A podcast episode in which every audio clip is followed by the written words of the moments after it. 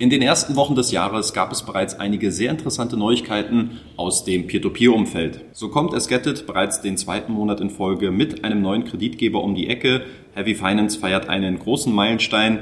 Die Assets auf Debitum werden liquider. Bondora erhöht das Einzahlungslimit bei Go and Grow und Vivus zahlt seine Schulden bei Income ab. Deshalb schauen wir in diesem Video mal etwas genauer auf die einzelnen Neuigkeiten und wie gewohnt werde ich auch versuchen, diese für euch zu bewerten und einzuordnen. Wenn ihr Interesse an tagesaktuellen News und zeitnahen Reaktionen habt, dann kommt gerne in meine Gruppe auf Telegram. Der Link dafür ist unten in der Videobeschreibung. Fangen wir an mit Heavy Finance, wo man zuletzt die Marke von 50 Millionen Euro an finanzierten Agrarkrediten durchbrochen hat. Hier gab es erneut ein ausführliches Update zu der Performance aus dem Vormonat und das hier sind zusammengefasst die wichtigsten Ergebnisse. Insgesamt sind im Dezember 2,7 Millionen Euro an Krediten finanziert worden, verteilt über 64 Projekte. Auf der anderen Seite konnten 52 Kredite mit einer durchschnittlichen Rendite von 12,54 Prozent zurückgezahlt werden. Das ausstehende Portfolio lag Ende Dezember bei 27,2 Millionen Euro, wovon sich 5,1 Millionen Euro mit mehr als 90 Tagen im Zahlungsverzug befunden haben,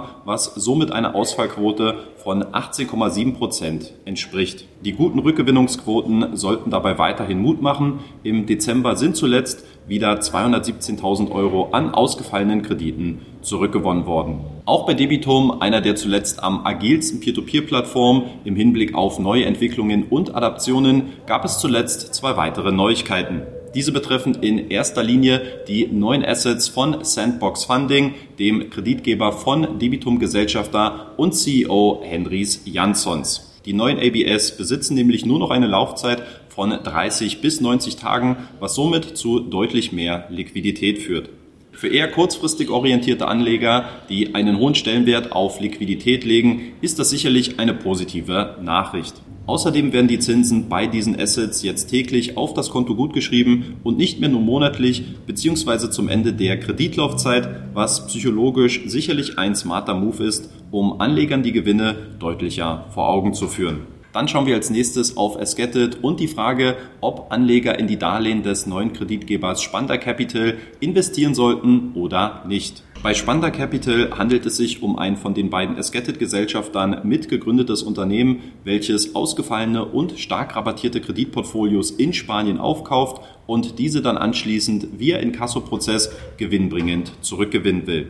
Konkret sehen die Rahmenbedingungen so aus, dass die Finanzierung der Assets auf Esgetted mit 12% angeboten werden bei einer Laufzeit von 24 Monaten. In den ersten sechs Monaten sollen Investoren bereits Zinszahlungen erhalten. Ab dem siebten Monat beginnt dann auch die Teilrückzahlung des Kapitals. Zwar gibt es auch hier die klassische Rückkaufgarantie nach 60 Tagen Zahlungsrückstand, ein zweiter Sicherheitsschirm, zum Beispiel in Form einer Gruppengarantie, wird hier jedoch nicht angeboten, da der Kreditgeber kein Teil der Avafin Holding ist. Wer in die diversifizierte Strategie von Esgetted investiert, der könnte die Assets von Spanda Capital bereits seit dem 18. Januar in seinem Portfolio besitzen. Vorsichtige und eher konservativ ausgerichtete Investoren könnten hier grundsätzlich erstmal abwarten und vorerst nur die Kredite der Avafin Holding finanzieren, zumal die Verzinsung bei Spanda Capital auch nur 1% höher ist. Große Bauchschmerzen hätte ich allerdings auch nicht, da die Avafin Holding bereits seit 2017 im spanischen Segment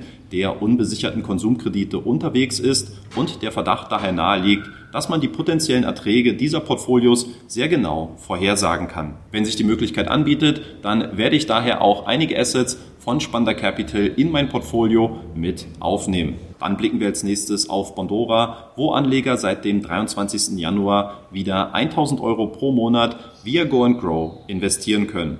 Diese Maßnahme entspricht bereits der sechsten Anpassung des monatlichen Einzahlungslimits seit der Einführung im September 2020. Aus dieser Entscheidung lassen sich ganz konkret zwei Dinge ableiten. Nämlich erstens, Bondora will nach Möglichkeit mehr Kredite finanzieren und zweitens die Nachfrage bei Go and Grow Unlimited, wo die Finanzierungskosten ja nur bei 4% liegen, scheint aktuell nur geringfügig zu sein. Diese Vermutungen sind zumindest recht naheliegend. Wirklich genau lässt sich das aufgrund der fehlenden Transparenz allerdings nicht sagen.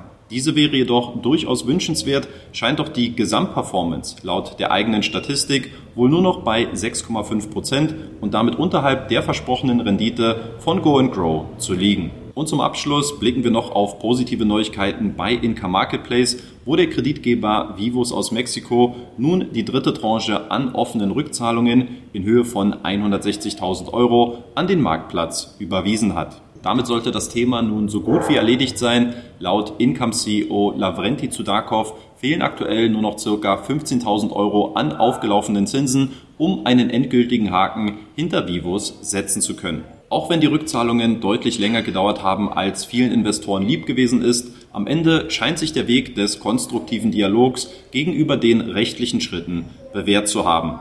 Was nun zum vollständigen Glück der Income-Investoren noch fehlt, wären jetzt neue Kreditgeber und mehr Volumina, um die weiterhin existierende Nachfrage der Investoren zu bedienen. Die Möglichkeit, in Zukunft auch wieder Assets von Vivos anzubieten, halte ich persönlich für extrem unrealistisch, da sich der Kreditgeber seine eigene Marke unnötigerweise komplett selbst verbrannt hat und daher bezweifelt werden kann, dass Investoren nochmal Assets von diesem Kreditgeber anfassen werden. So viel zu den aktuellen Neuigkeiten aus dem Peer-to-Peer-Umfeld. Nächste Woche werde ich unter anderem darauf eingehen, welche Peer-to-Peer-Plattform sich mittlerweile positive Rezensionen bei Trustpilot einkauft. Wenn ihr schon jetzt mehr über dieses Thema wissen wollt, dann kommt gerne in meine Gruppe auf Telegram. Ansonsten abonniert gerne den YouTube-Kanal, um das Video in der nächsten Woche nicht zu verpassen.